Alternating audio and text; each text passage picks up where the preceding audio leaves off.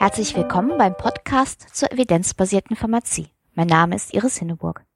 In dieser Folge spreche ich mit einer Apothekerin, die von ihrer Erfahrung mit der evidenzbasierten Beratung berichtet.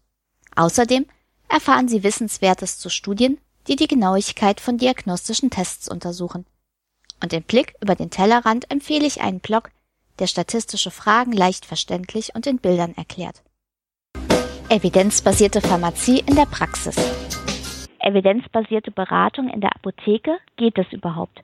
Und was halten die Patienten davon? Über diese Frage spreche ich heute mit Hannelore Gießen. Sie arbeitet seit über 30 Jahren als Apothekerin, ist außerdem Fachjournalistin und hat einen Masterabschluss in Consumer Healthcare. Frau Gießen, wenn man evidenzbasiert beraten will in der Apotheke, braucht man Zeit. Zum einen für sich selbst, weil man ja auch erstmal ähm, die Evidenz recherchieren muss.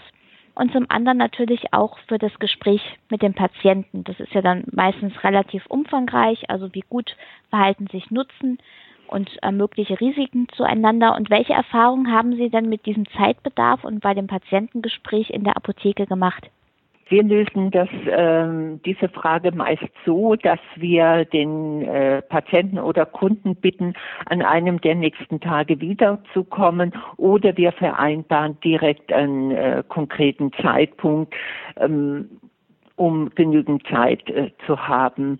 Und wir machen damit sehr gute Erfahrungen und stellen fest, dass äh, dieser Einsatz äh, sehr positiv bewertet wird und das Vertrauen stärkt.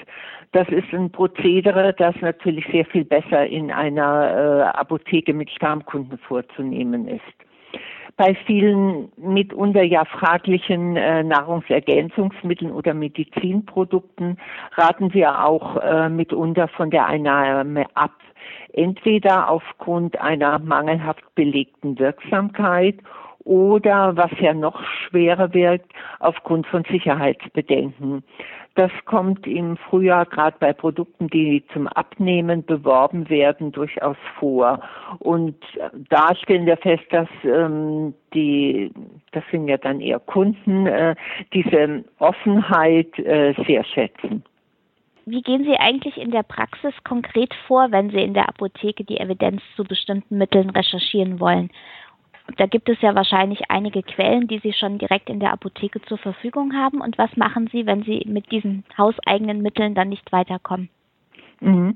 Wir suchen zunächst äh, nach Leitlinien oder auch Stellungnahmen von medizinischen Fachgesellschaften beziehungsweise nach Publikationen in den Fachzeitschriften. Ich schaue inzwischen auch äh, gerne nach, ob es ein Cochrane Review gibt die gibt es ja für immer mehr äh, Fragen inzwischen. Zudem bietet das IQWIC fundierte Informationen an. Für einen Vortrag in der Apotheke zum Thema Demenzerkrankungen haben habe ich da äh, beispielsweise die Evidenz zum Nutzen von Ginkgoblättern ähm, Ginkgoblätterextrakt recherchiert und ähm, wir konnten diese Informationen in ausgedruckter Form auch den Patienten mitgeben und das ist sehr gut angekommen. Das ist sicher auch eine valide äh, Quelle.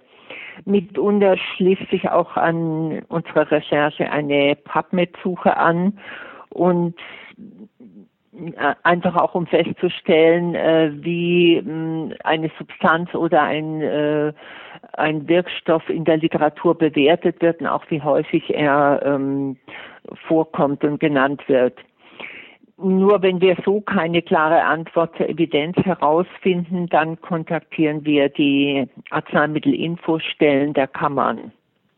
Wie funktioniert so eine Anfrage bei den Arzneimittelinformationsstellen? Können Sie das kurz schildern? Mhm. Da gibt es mehrere Möglichkeiten. Am schnellsten geht es über eine Online-Anfrage. Kann auch die Frage per Fax einreichen, aber ähm, online ist am schnellsten und äh, wir haben meistens am nächsten Tag oder wenn es eine aufwendigere Recherche ist, innerhalb von ein paar Tagen eine Stellungnahme, auch mit äh, Quellenangaben, die man unter Umständen nochmal nachlesen kann und je nachdem in der Kurzform auch dem äh, Patienten geben kann. Das ist also eine sehr schöne äh, zusätzliche Möglichkeit.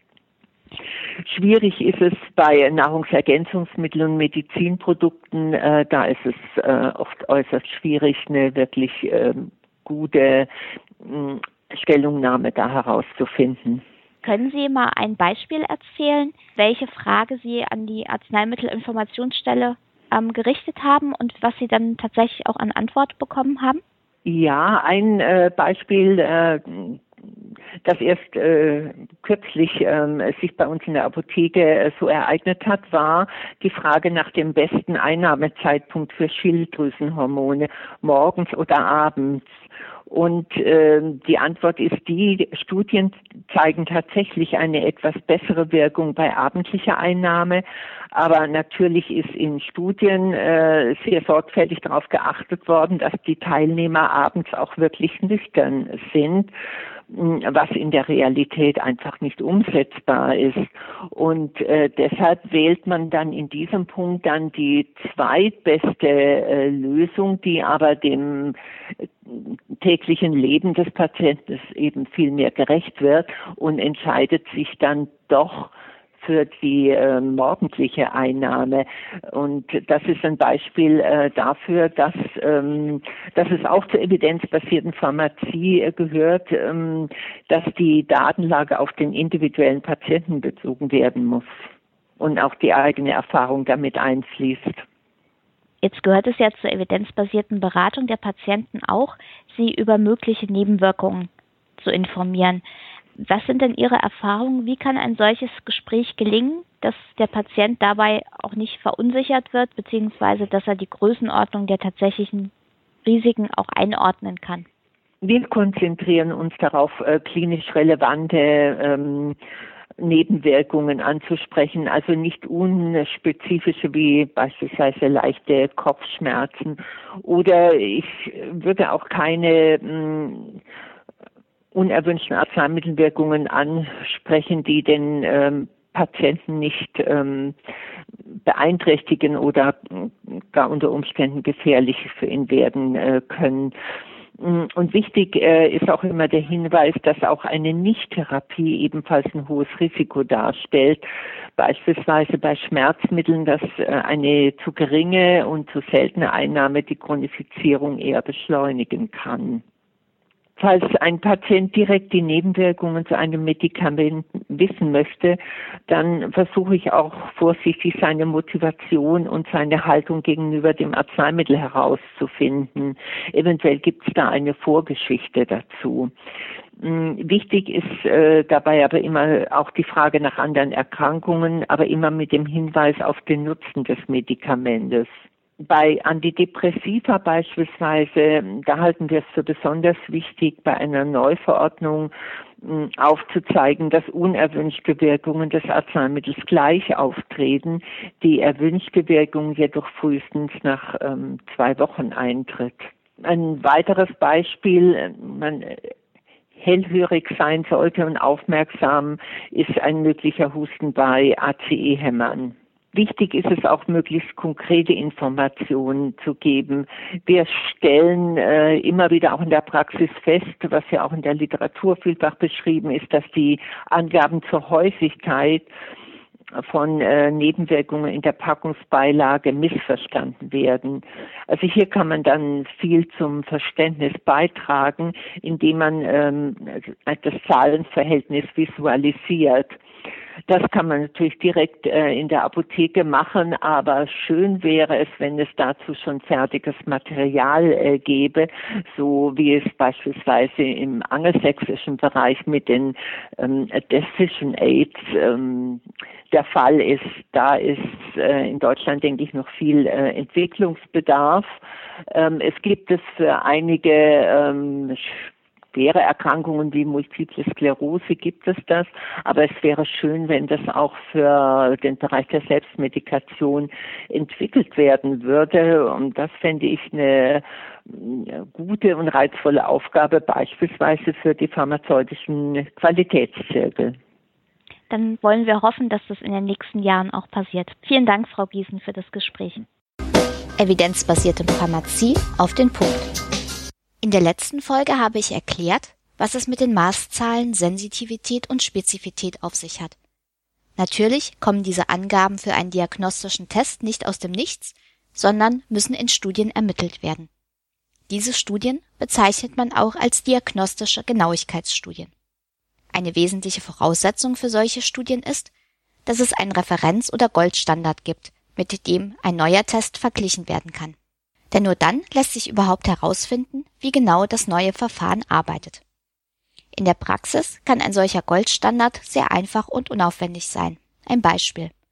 Eine neue einfache Checkliste soll die Diagnosestellung einer Streptokokkenangina anhand von klinischen Symptomen ermöglichen. Ein einfacher Goldstandard wäre dann ein Rachenabstrich, der auf Streptokokken untersucht wird.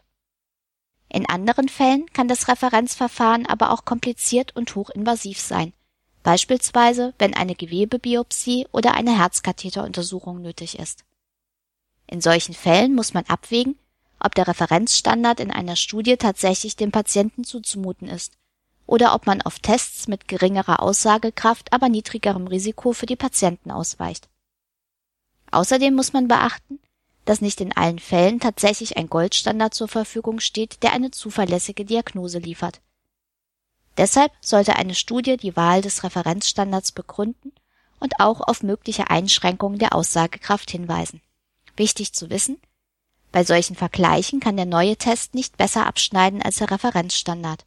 Das kann besonders dann problematisch sein, wenn der Referenzstandard nicht immer zuverlässig funktioniert.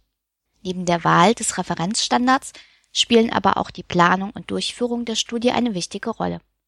Im Idealfall wird die Studie als Querschnittsstudie durchgeführt, bei der der neue Test und der Referenzstandard auf alle Patienten angewendet werden. Anschließend werden die Ergebnisse verglichen. Bei der Studie können aber eine Reihe von Verzerrungen auftreten, auf die man achten sollte. Dazu gehören unter anderem der Spektrum Bias, der Verifikationsbias, der Inkorporationsbias und der Observer Bias.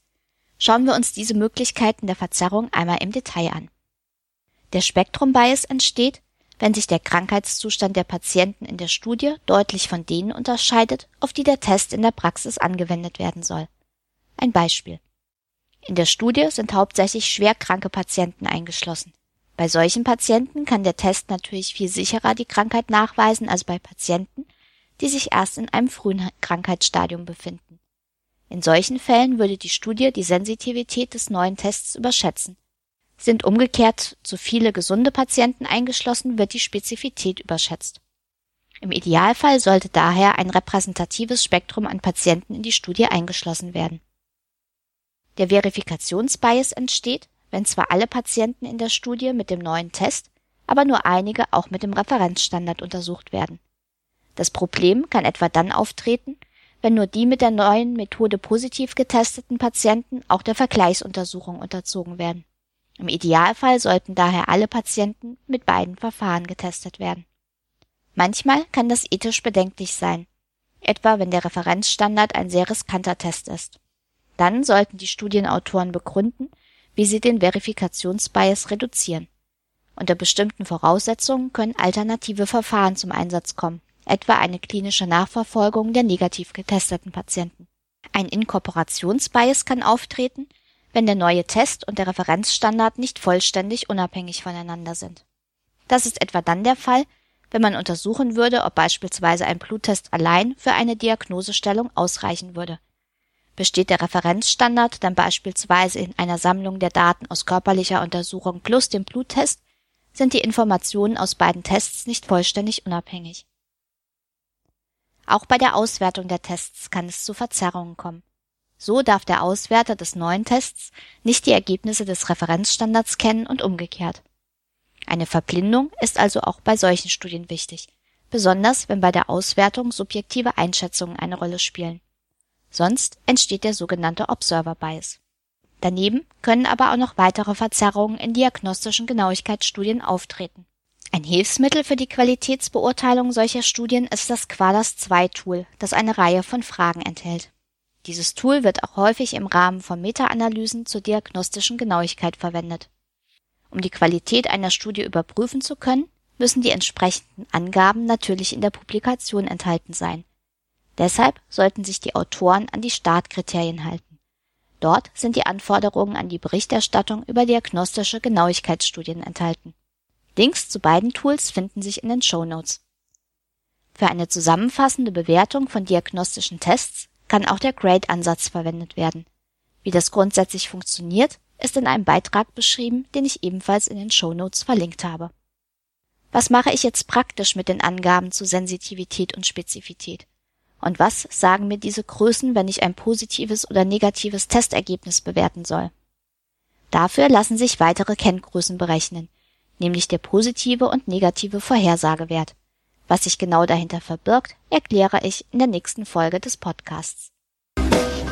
Über den Tellerrand. Medizinische Statistik kann manchmal eine trockene Angelegenheit sein. Das muss jedoch nicht sein. Wie es anders geht, zeigt Hilda Bastian in ihren verschiedenen Blogs.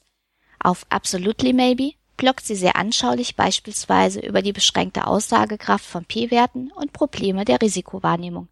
Dazu zeichnet sie sehr lustige Cartoons, die im Blog Statistically Funny gesammelt sind. Auf humorvolle Weise werden so verschiedene Fallstricke und häufige Missverständnisse in der medizinischen Statistik sehr anschaulich. Wer neue Folgen nicht verpassen will, sollte Hilda Bastian auf Twitter folgen. Die entsprechenden Links finden Sie in den Shownotes. Das war das Magazin zur evidenzbasierten Pharmazie im März. Ich hoffe, es war auch für Sie etwas dabei. Für die nächste Ausgabe können Sie sich unter anderem auf die Fortsetzung der Reihe zu diagnostischen Tests freuen, dann zum Thema positive und negative Vorhersagewerte. Bis dahin alles Gute und bleiben Sie schön kritisch. Sie hörten den Podcast Evidenzbasierte Pharmazie von Iris Hinneburg. Wenn Sie Fragen, Anmerkungen oder Kritik äußern möchten, freue ich mich über eine Nachricht an medizinjournalistin.gmx.net oder einen Kommentar auf meinem Blog unter www.medizinjournalistin.blogspot.de.